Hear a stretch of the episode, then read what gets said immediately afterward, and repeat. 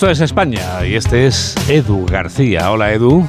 Juan Diego, muy buenos días. Los que llevamos un tiempo habitando el planeta desarrollamos una curiosa forma de revelarnos ante el galopar del tiempo. Todo lo pasado nos parece que tiene más sabor.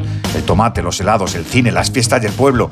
Es la rabia de envejecer la que casi nos obliga a señalar que los jóvenes de ahora no son como los de antes, pues los estudios de la OMS nos dan la razón, son mejores, al menos si hablamos de alcohol y drogas, no están de moda, solo un 8% lo consume semanalmente y es una tercera parte que en 2006. Alguno dirá que son encuestas de hábitos, cierto, no siempre se dice la verdad en ellas, pero es la misma medición que hace tres lustros.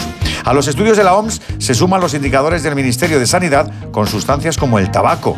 En 1994 fumaba un 60% de los adolescentes entre los 14 y los 18 años. Hoy apenas supera el 30%. Los porqués.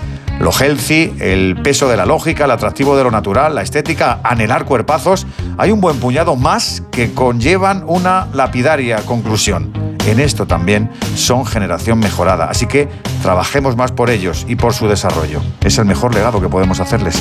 Buen puente a todos, amigos. Mamen Rodríguez Astres, quien produce